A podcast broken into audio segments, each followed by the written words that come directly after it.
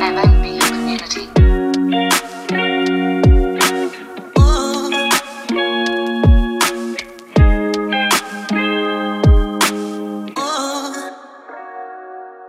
MMB Community. Hier ist der Podcast MMB Community von Menschen mit Behinderung für Menschen mit Behinderung und überhaupt und für alle. Ich bin Manu Grande, heute Ihr Moderator. Und Paul, mein Companiero Paul O'Donnell, wird heute unterwegs sein und wunderbare Interviews führen, denn wir haben eine ganz besondere Folge heute. Wir haben eine Folge über die Peer Counseling Weiterbildung von BIFOS, an der Paul und ich teilnehmen und uns dort kennengelernt haben und ähm, im Crossover diesen Podcast gestartet haben. Und er ist nun unterwegs und wird die Trainerin Sina und den Trainer Hannes interviewen, wie ihre Sicht der Dinge ist zum, zur Peer Counseling und wo Peer Counseling in der Gesellschaft steht oder stehen sollte oder stehen könnte. Und wir werden selbstverständlich auch ähm, zwei Teilnehmerinnen hier im Interview haben. Paul trifft Claudia mit ihrem Assistenten Dennis und Caroline, zwei Power Ladies in unserer Peer Counseling Weiterbildung. Statement.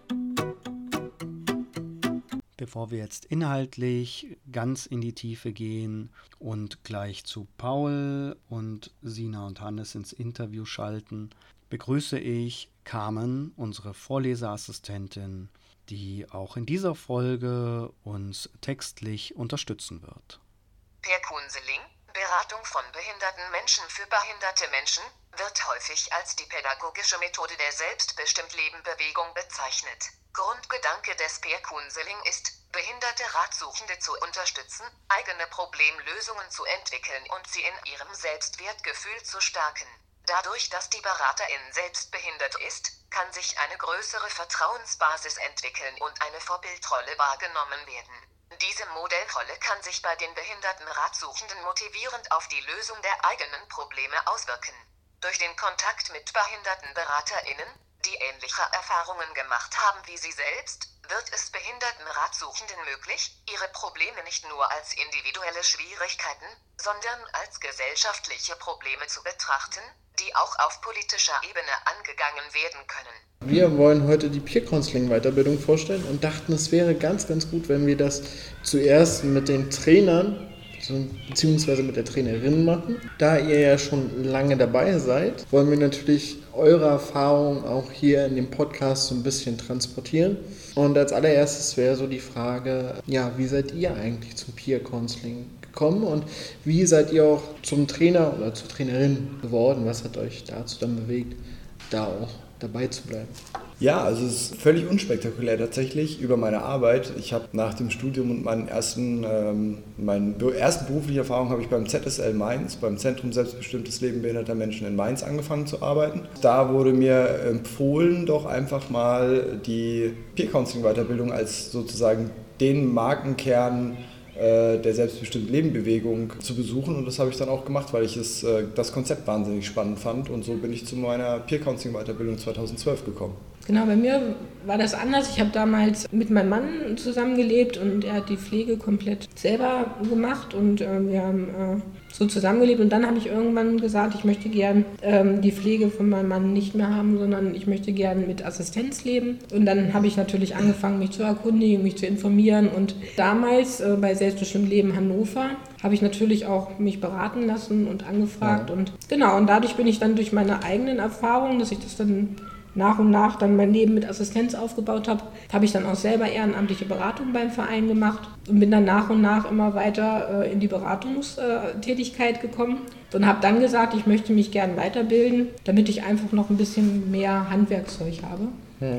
und äh, die Beratung ein bisschen professioneller machen kann. Und da genau, habe ich dann die Peer Counseling Ausbildung gemacht und äh, als Trainerin bin ich dann dazu gekommen, ja, weil ich einfach äh, da ganz viel Interesse dran hatte, auch andere Menschen das zu vermitteln und sie ähm, auszubilden, als Berater und Beraterin zu arbeiten. Und dann bin ich dann zum Trainerteam dazu gekommen.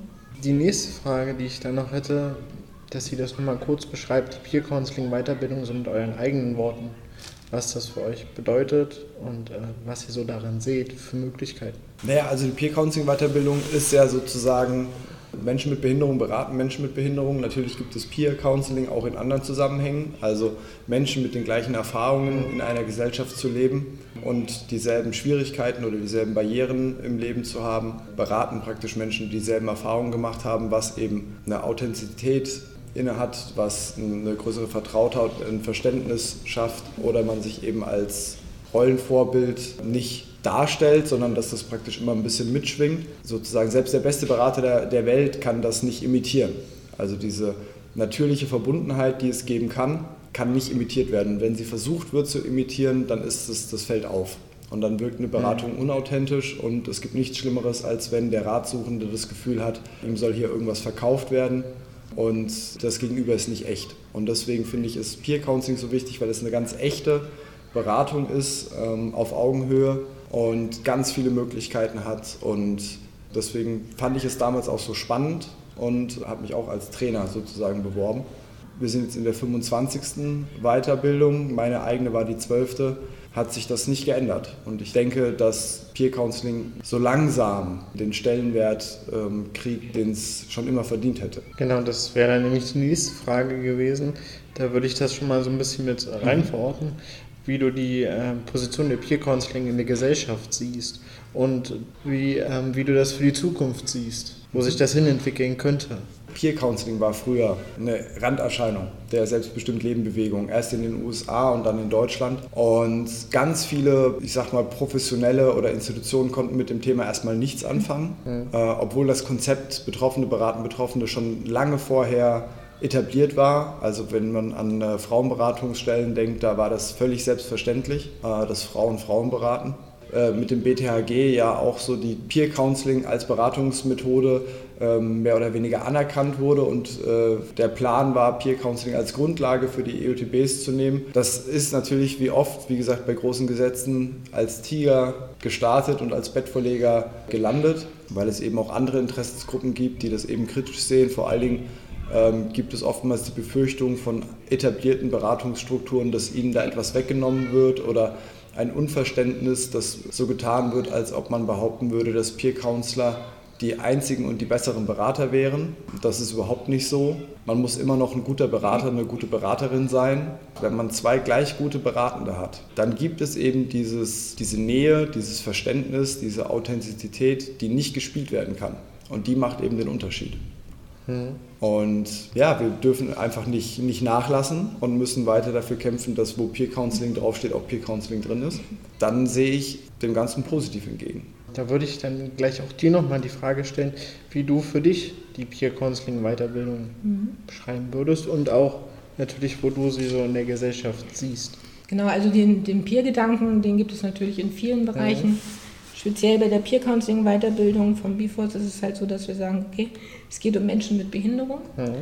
Und ähm, da geht es natürlich, also ähm, ich finde in erster Linie darum, sich auch selber mit seiner eigenen Behinderung auseinanderzusetzen und natürlich auch Beratungskompetenzen zu erwerben.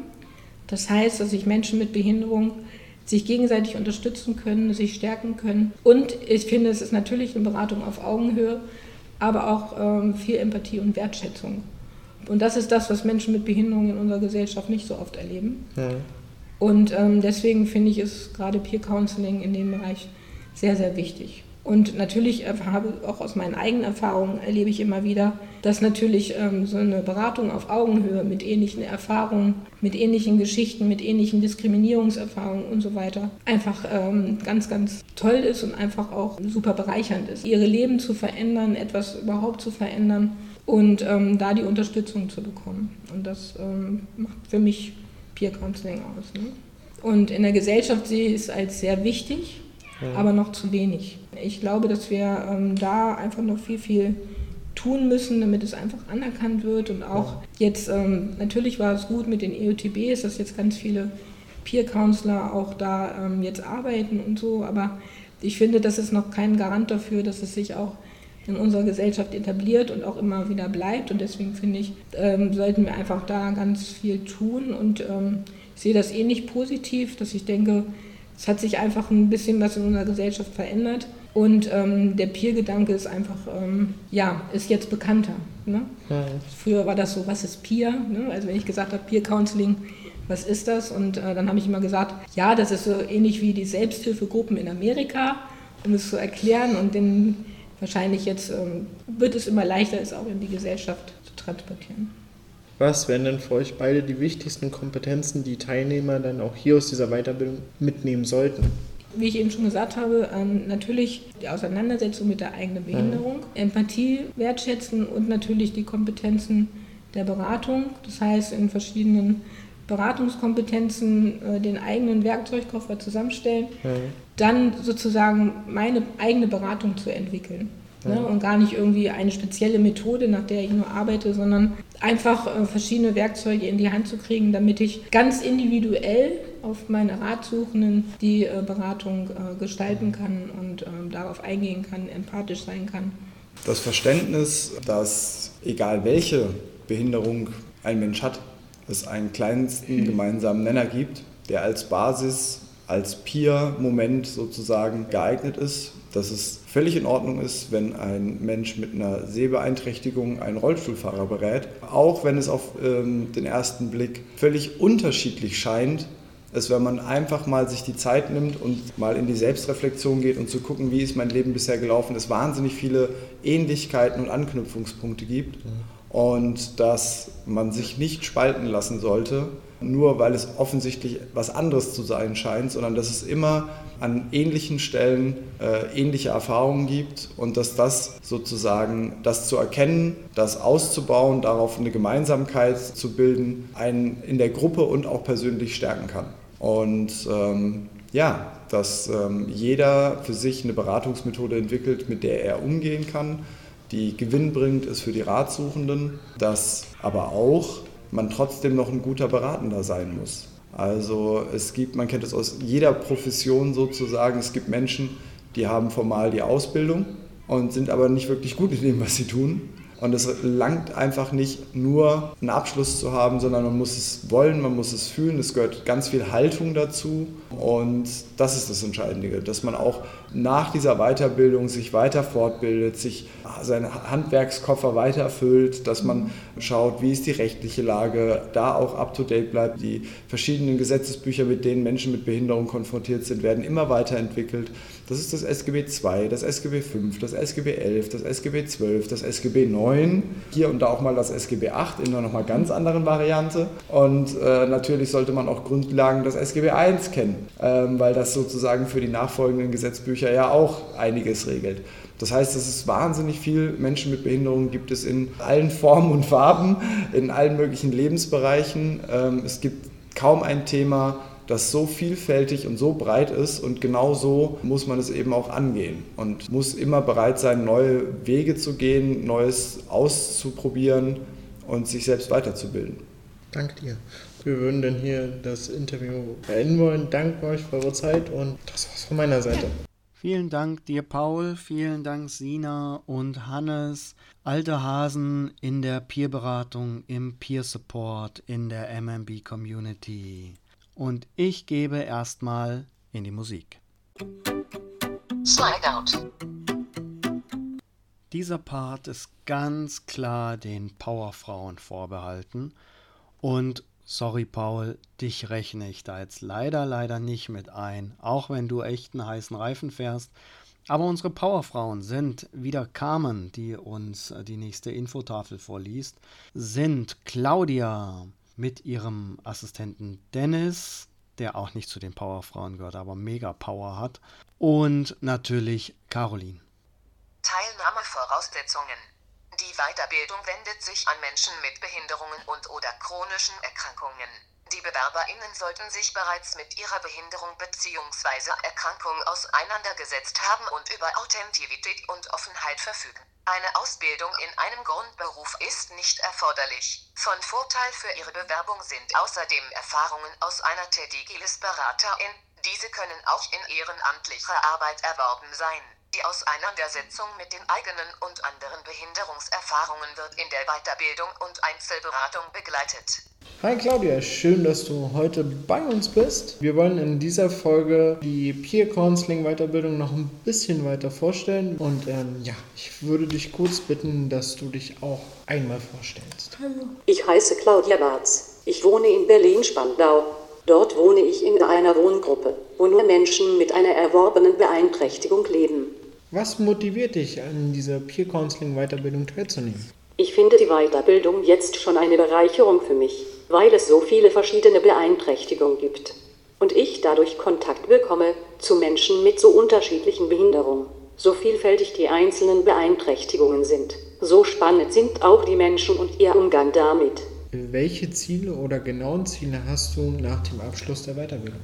Wenn ich die Weiterbildung beendet habe, möchte ich gerne Menschen, die so wie ich in einer Einrichtung wohnen, dabei unterstützen, ihren eigenen Weg zu finden. Und wenn sie auch das Ziel haben, alleine zu wohnen, dieses auch möglich ist, egal wie hoch der Hilfebedarf ist. Also raus aus der Einrichtung und rein in ein selbstbestimmtes Leben. Was ist deine Behinderung und wie beeinflusst sie dich in deinem Leben? Ich, ich habe, ich habe eine, eine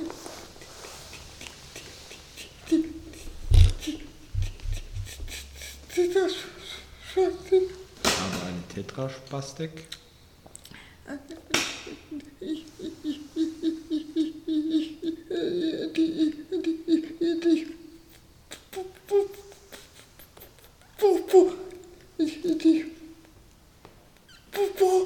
Brauche?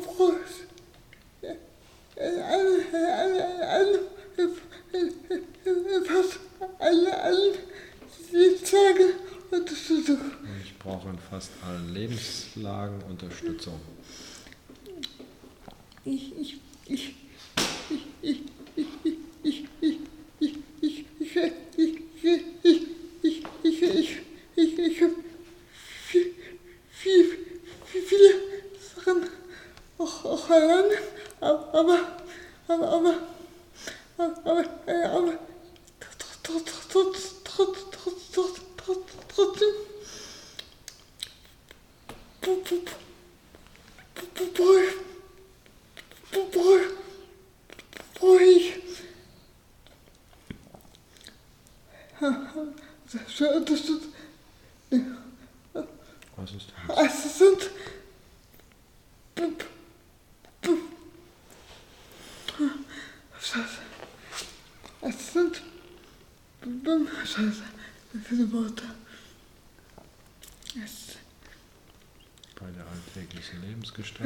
Danke. Ja, super. Ich lege einfach mein Wort in den Mund. Genau. Fass nochmal zusammen. Ich schaffe viele Dinge alleine und trotzdem brauche ich Assistenz bei Verrichtung alltäglicher Lebensdinge.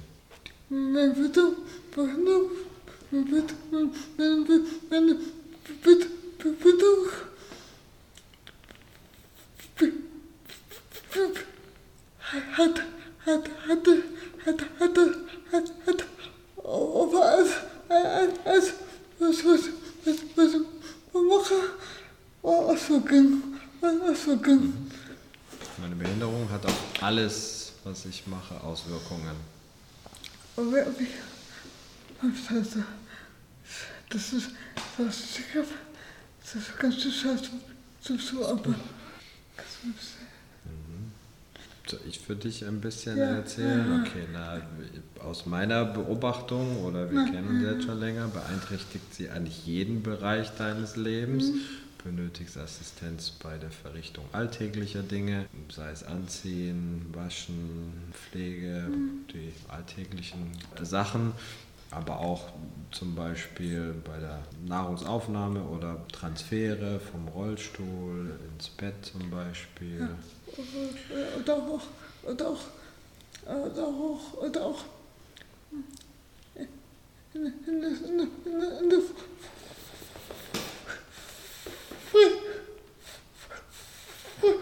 Freizeit, Freizeit. Freizeitgestaltung. Ich will heute mal darauf achten, dass, dass ich hier habe, das, das, das hat mich hat, dass, dass ich auch mal ins, ins Kino gehen kann oder, oder, hat, hat, hm, hm, mich, hat mich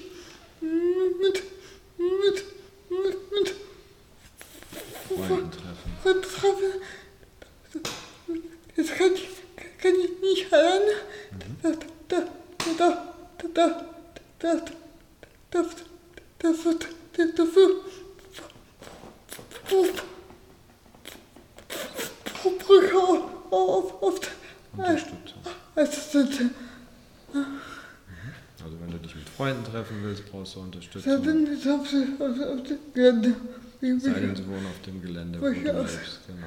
Vielleicht kann ich ja noch was ergänzen. Eben jetzt ähm, hört man ja, dass eine Sprachbarriere auch unter Umständen schwierig sein kann, wenn man dich noch nicht so gut kennt. Und wir Mitarbeiter haben ja, dadurch, dass wir dich länger kennen, auch so ein Gehör entwickelt und verstehen dich unter Umständen schneller und besser wie jemand, der dich neu kennenlernt. Also anders ausgedrückt ist es, benötigst du auch Assistenz quasi, um zu übersetzen, wenn neue Menschen dich kennenlernen, dass die erstmal auch die Möglichkeit haben, dich mit der Unterstützung von den Mitarbeitenden zu verstehen, bis sie dann selbst auch das Gehör entwickeln. Und du die Person wiederum auch kennenlernst, um Mitarbeiter Entschuldigung, ich korrigiere mich auch. Genau, die Mitarbeiter, die ersten Assistenten, genau. Obwohl, ich habe das schon Gott sicher. Gehört alles hier rein. Es ist, es ist, es ist so, ein Tochter hat ja auch, ich habe einen dabei. Geht doch ohne, ist doch super.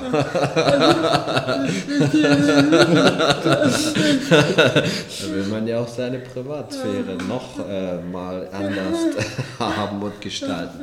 Genau. Völlig richtig. Dann danke ich euch beiden für eure Zeit und für dieses wunderbare Interview. Danke auch von uns. Danke, Vater. Danke, dass ich, dass ich, dass, dass, dass, dass, dass Sie, dass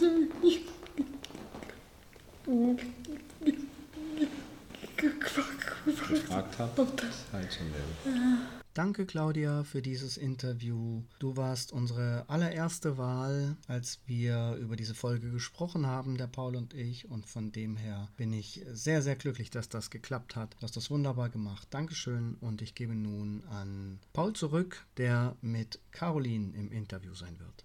Hi Caro, schön, dass du hier bist. Ich freue mich auch, auf jeden Fall.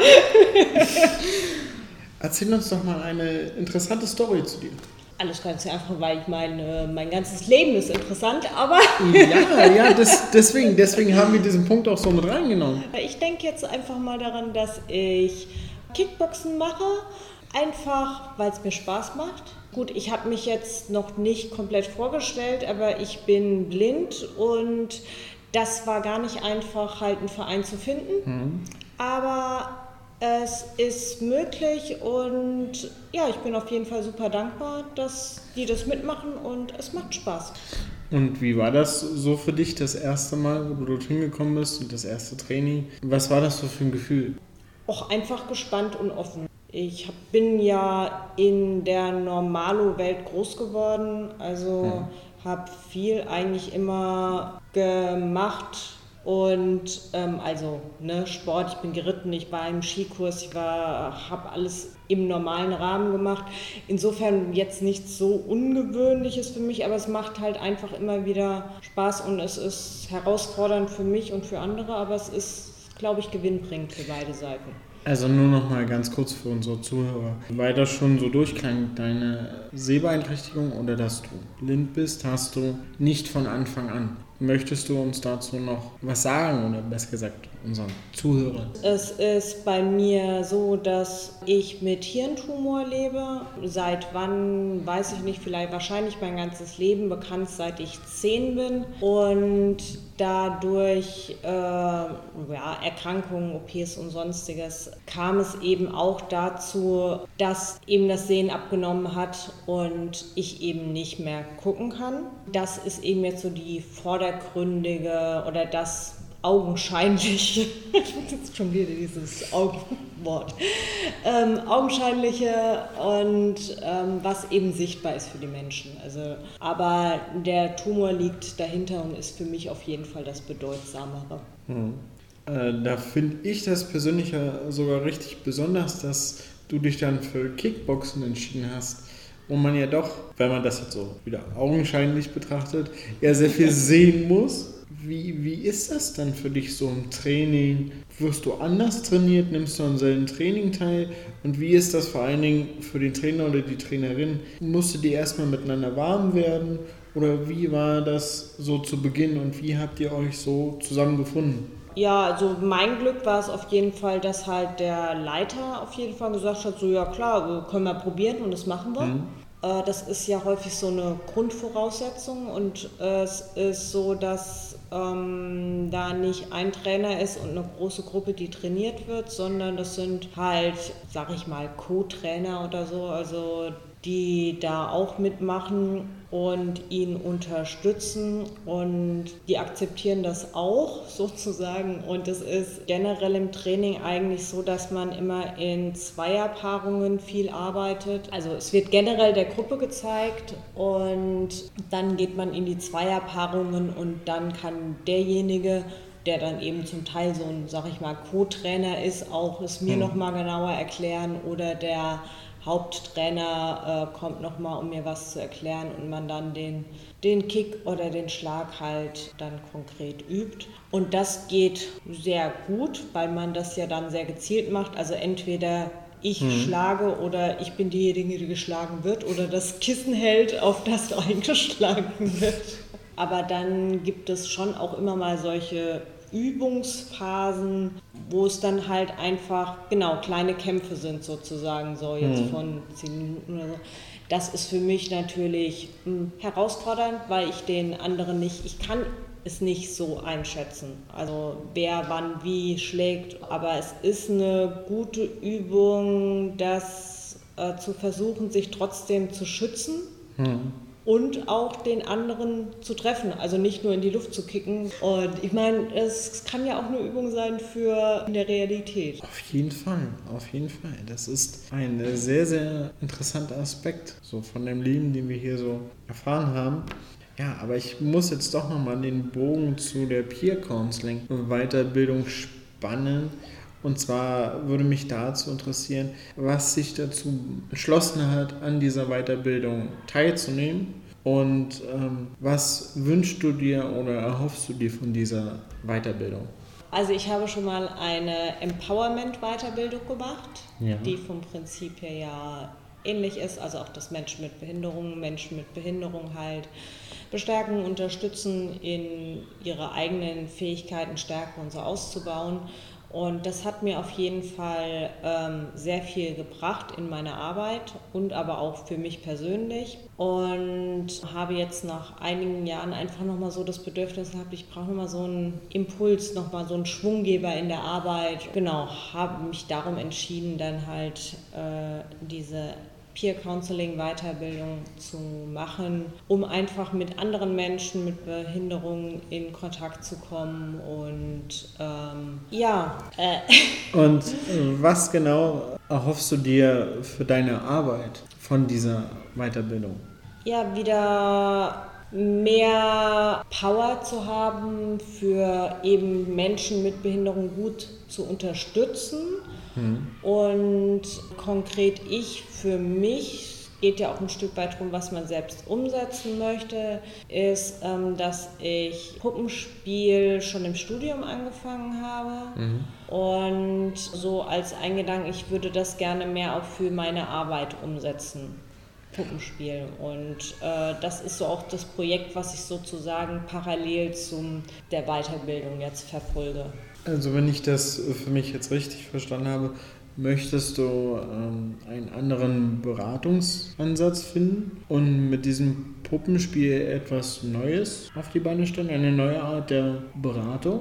Oder ähm, eine andere Qualität der Beratung? Ja, ich würde erreicht? dann von mir aus eher Qualität, also keine andere, ich mache nichts völlig anderes, aber ja. genau, einen anderen Aspekt noch reinzubringen und um zum Sensibilisieren von der Gesellschaft, also jetzt gar nicht, vielleicht nicht im Rahmen meiner Arbeit, weil das mh, hm, was anderes ist, aber so in, in der Fußgängerzone oder so oder in der Begegnung mit anderen Menschen dann halt äh, auf Probleme von Menschen mit Behinderung aufmerksam zu mhm. machen oder so. Und jetzt äh, bist du ja schon im dritten Block mit dabei.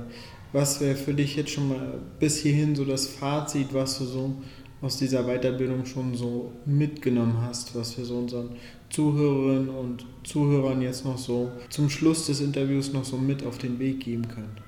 Gibt es schon einen Impact von dieser Weiterbildung auf deine Arbeit oder auf bestimmte Sichtweisen? Also auf jeden Fall, dass es wieder wunderbar ist, so viele unterschiedliche Menschen mit unterschiedlichen Herausforderungen äh, kennenzulernen und zu erleben, wie jeder mit seinen Herausforderungen, aber auch Chancen lebt. Und das ist enorm kraftgebend und ja, ich kann nur jedem Menschen mit Behinderung dazu ermutigen, Ähnliches zu machen und freue mich weiter mit euch äh, voranzugehen in der Weiterbildung und etwas umzusetzen. Das ist doch mal ein perfektes Schlusswort. Dann bleibt mir nur zu sagen, danke für deine Zeit und äh, danke für den interessanten Input, den du uns hier mitgeteilt hast. Ohne viele Worte, vielen Dank, Caroline, und ich gebe in die Musik. Giveaway. Einmal durchatmen, einmal noch schnell einen Schluck trinken, bevor es losgeht. Warte.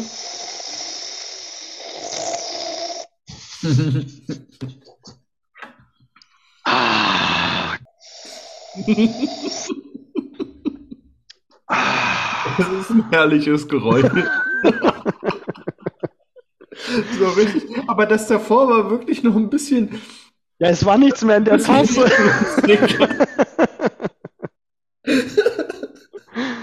okay. Ja, dann starten wir, wa? Ja, los geht's. Ab in die Los Action. geht's. Genau. Lieber Paul, ich begrüße dich zurück im Studio. Tatsächlich kann ich jetzt mal sagen, willkommen zurück. Und das stimmt, weil du warst nicht hier. Du warst im Interview, du warst unterwegs. Du hast die Claudia und die Caroline und äh, den Hannes und die Sina und den Dennis interviewt. Mein Gott, wie viele Leute du interviewt hast. Du warst mega auf Achse. Und Ja. jetzt bist du, bist du wieder hier bei mir im, im Studio und ich habe natürlich gleich ein paar Fragen an dich. Bist du bereit? Ja, aber sowas von. Schieß los. Ich habe ja schon vorab die Interviews hören dürfen, habe sie schon an und ab moderiert, deswegen weiß ich schon ein bisschen was zum Inhalt und will auch gar nicht inhaltlich einsteigen. Das darf so ganz für sich stehen, was unsere Gäste da so von sich geben und äh, wie sie da, wie nennt man das? Empowern? Ich glaube, so nennt man es, ne? Empowern. Unsere Gäste empowern ganz viel. Ich glaube, also so war das für mich der Eindruck aus den Interviews, dass unsere Gäste schon empowered sind. Ich merke, dass ich ein bisschen ein Problem noch habe mit diesem Begriff. Ich habe ihn noch nicht so ganz verinnerlicht. Muss ich gestehen, äh, geht mir genauso, so ein Stück weit. An den Interviews hat man gesehen, was Empowerment bewirken kann oder wenn man empowered ist. Aber so ganz greifbar ist der Begriff für mich noch nicht. Ja, leider, leider ist das bei mir auch noch so. Hoffentlich hören das jetzt die Trainer nicht. Ich habe die Befürchtung, dass wir im nächsten Block, wenn wir wieder zusammenkommen zur Peer Counseling Weiterbildung, direkt darauf angesprochen werden und direkt eine Übung gibt, wie man sich richtig empowert. Wobei das ist dann auch in Ordnung. Aber kommen wir aufs Interview. Ja, Die Interviews stehen so ein bisschen für sich. Es gibt ganz wunderbare Geschichten, die dort erzählt wurden. Natürlich ist ganz, ganz viel mehr erzählt worden, was wir ja nicht spoilern wollen, sondern das wird vielleicht in weiteren Folgen so mal kommen. Da haben wir schon verschiedene Ideen zu, aber das lassen wir erstmal so stehen und äh, machen da so einen Cliffhanger. Und was mich interessiert, wie war es für dich, die Interviews zu führen? Also wie ist da, wie empfindest du da deine Rolle als Interviewer? Muss sagen, ich, ich habe sehr viel Input bekommen. Man spricht ja dort in dieser Weiterbildung gern von so einem Peer-Moment. Wenn man feststellt, dass man so in der gleichen Situation war und wie man sich daraus entwickeln kann. Und ich fand, das ist bei den Interviews mehr als einmal deutlich geworden, egal wie schlimm es eingeht, dass man sich da auch entwickeln kann und auch sein Leben finden kann und seinen Weg gehen kann. Das stimmt, das hatte ich auch so empfunden, als ich die Interviews gehört habe, dass da tatsächlich dieser Peer-Moment, wie du ihn gesagt hast, da dieser Funke da übergesprungen ist, ja. Und ich denke, dass das ein oder andere Interview oder vielleicht auch alle sehr, sehr viele Menschen, die unseren Podcast hören, auch inspirieren wird. Definitiv. Da bin ich fest von überzeugt. Ich auch. Und kannst du dir vorstellen, in Zukunft weiterhin als Interviewer durch äh, die Städte und die Lande zu ziehen? Meinst sowas wie ein rasender Reporter? Genau. Ja, in der Tat, das kann ich mir sehr, sehr gut vorstellen. Paul Ähm, Kolumner, der rasende Reporter. Das wäre, also das wäre wirklich cool und kann mir das auch sehr, sehr gut vorstellen, weil ich finde, dass wir unseren Zuhörern und Zuhörerinnen nochmal einen anderen Input mitgeben können, wenn wir solche Interviews führen, die persönlich sind, hautnah sind. Und eins kann ich vorwegnehmen, was mir in diesen Interviews jetzt aufgefallen ist, dass sie trotz dieser Fragen, die wir ja hatten, dass es trotzdem sehr natürlich gewirkt hat. Es ist auch sehr angenehm zu hören und äh, unsere Gäste, die mit dir sprechen, haben da auf jeden Fall auch viel Raum bekommen, um ähm, die Dinge anzusprechen, die sie ansprechen wollten. Und sie hatten zwar gleiche beziehungsweise ähnliche, mit den Trainern ähnliche Fragen, Mhm. aber haben sie ganz, ganz individuell ausgefüllt. Und das fand ich, fand ich sehr schön. Und es passt zu unserem Podcast, weil wir ja auch sehr natürlich sind in dem, was wir hier sagen und tun. Das äh, wird dir dann auch schon immer wieder bewusst, wenn man sich den Trailer anhört. Es wirkt halt alles sehr natürlich und rund in unserem Podcast und die Interviews werden uns dabei helfen, das nochmal weiter abzurunden. Wir sind hier nun mal ein Laber-Podcast. Wir lassen ganz oft diesen Raum, um Meinungen darzustellen. Und das haben wir auch in diesem Fall natürlich bei unseren Gästen gemacht. Sozusagen sind wir ein Laber-Podcast mit Inhalt. Auch das noch, dass es sowas auch noch gibt. Ja, ne, also Aber wirklich. vielleicht ist das eine ganz neue Rubrik. Ja, das, also da müssen wir nochmal mit Spotify drüber reden, ob wir da noch so eine Unterrubrik bekommen. Laber-Podcast mit Inhalt. Finde ich gut, aber ich weiß gar nicht, ob es die Rubrik Laber-Podcast gibt. Aber in dieser Folge sind wir tatsächlich nicht rein Laber-Podcast, sondern wir sind ganz, ganz fest in unserer Peer-Counseling-Weiterbildung. Na, und ich möchte dir jetzt noch äh, in ganz, ganz wenigen Sätzen äh, die Bildungs- und Ferienstätte Eichsfeld in Uder, Thüringen vorstellen, wo wir nämlich unsere Peer-Counseling-Weiterbildung absolvieren. Über ein Jahr werden wir dort begleitet, immer wieder mit verschiedenen Thematiken. Und in Uder kann man, also in dieser Bildungs- und Ferienstätte Eichsfeld in Uder kann man ganz, ganz viele wunderbare Sachen machen. Von Einzelpersonen bis Familien bis Gruppen können dort ihre Ferien und ihre Bildungsangebote anbieten und wahrnehmen. Vor allem und das ist ja das, weshalb wir auch als Menschen mit Behinderung, als MMBs dort unseren Ort gefunden haben, nämlich Menschen mit Behinderung können dort barrierefrei Urlaub machen, zu vernünftigen Preisen vor allem. Das finde ich ganz Mhm. wichtig beim Urlaub machen. Und es gibt quasi die barrierefreien Badezimmer, die Häuser sind barrierefrei, jedes Zimmer hat ein eigenes Bad, es gibt einen Speisesaal, der barrierefrei erreichbar ist. Und es gibt, ich weiß nicht, auf dieser Internetseite von, gucke ich ganz kurz, wie die heißen. Dann nenne ich das doch gleich. www.bfs-eichsfeld.de. Auf dieser Internetseite gibt es bestimmt 20 oder mehr Angebote, die man um Eichsfeld herum wahrnehmen kann. Also Wahnsinn. jede Menge Aktivitäten von Natur bis Kunst bis Museen, alles Mögliche. Das wusste ich ehrlich gesagt nicht. Erst jetzt, wo ich mich hiermit beschäftigt Naja, habe, um man- das hier näher vorzustellen. Und ich bin froh, dass ich es gemacht habe, weil ich tatsächlich überlege, mit meiner Familie nochmal günstig dort ein paar Tage zu verbringen und diese wunderbaren Angebote wahrzunehmen. Denn ich bin absoluter Alpaka-Fan und es gibt dort in der Nähe ein Alpaka-Gehege, das man besuchen kann. Eines, Echt? das ich noch Wahnsinn. nicht gesehen habe, was ich unbedingt noch sehen will. Wahnsinn. Aber bei so vielen Aktivitäten denkst du ja eigentlich, das wäre so eine Riesenstadt, aber das muss ja dann ist ein verschlafenes Nest, sagen wir, wie es ist. Da ist der Hund verfroren. Also, nicht begraben, sondern gleich verfroren. Oh, ja, genau, genau. Den, den hat keiner mehr begraben können, weil keiner mehr da war. Einfach verfroren und stehen gelassen. Aber das ist doch Wahnsinn, wenn du so ein, so ein kleines verschlafenes Nest hast und doch so viele Aktivitäten. Also das ist ja dann doch schon mal ein ganz schöner Spagat. Wenn du dir überlegst, du bist in Berlin in einem Hotel, wie stressig es dann um dieses Hotel rum ist. Und hier Genau. hast du mehrere kleine Bungalows mit den Zimmern, du hast Seminarräume barrierefrei erreichbar, du hast eine kleine Cafeteria mit Kaffeeautomaten und Brettspielen und Büchern und einen Kreativraum und was du dort alles hast und alles ist mega locker erreichbar. Und wenn du doch vom Gelände runtergehst, bist du in fünf Minuten im tiefsten Grünen, wo du denkst, meine Güte, wo ist denn hier die Zivilisation geblieben? Also es ist wirklich chillig dort. Wenn du was zum Entschleunigen brauchst, dann bitte in der Bildungs- und Familienstätte Eichsfeld. Vor allen Dingen habe ich sogar mal gelesen, dass dort sogar ein Teil des Jakobsweges langführen soll. Der Spirit von Uder ist der Jakobsweg, der da direkt dran vorbeiführt. Besser hätte ich das nicht formulieren können. Lieber Paul, ich danke dir für die Interviews, ich danke dir für diese wunderbare Folge und ich würde sagen, hiermit sind wir einfach am Ende dieser PCW-Folge angekommen. Ich würde gerne noch einen kleinen, oh, wie nennt man das? Ein, ein Ausblick, ja, ein Ausblick.